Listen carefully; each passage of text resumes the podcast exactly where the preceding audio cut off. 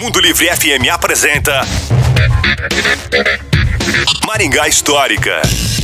E aí pessoal, aqui quem fala é o Miguel do Maringá Histórica.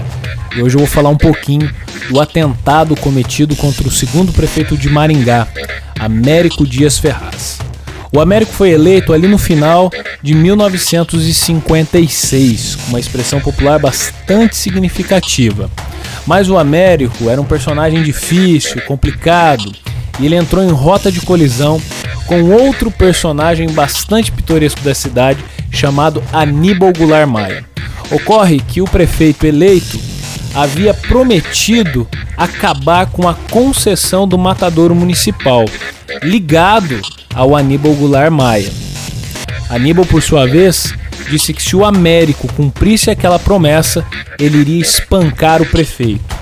Dito e feito. No dia 24 de dezembro de 1956, o Américo estava fazendo a sua barba na barbearia Líder, na então rua General Câmara, hoje Basílio Salchuk, do lado da Praça da Rodoviária, que hoje nós chamamos de Napoleão Moreira da Silva.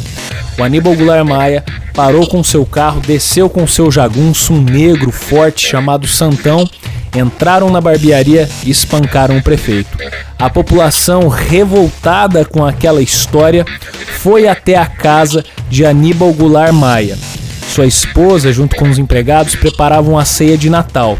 Só deu tempo de tirar as crianças de dentro de casa, pois a população ateou fogo na casa de Aníbal Goulart Maia. Pois é, Maringá era uma cidade difícil na década de 1950. Se você quer saber essa e outras histórias da nossa cidade, nos procure nas redes sociais. Maringá Histórica. A história em tudo que vemos. Você ouviu Maringá Histórica com Miguel Fernando.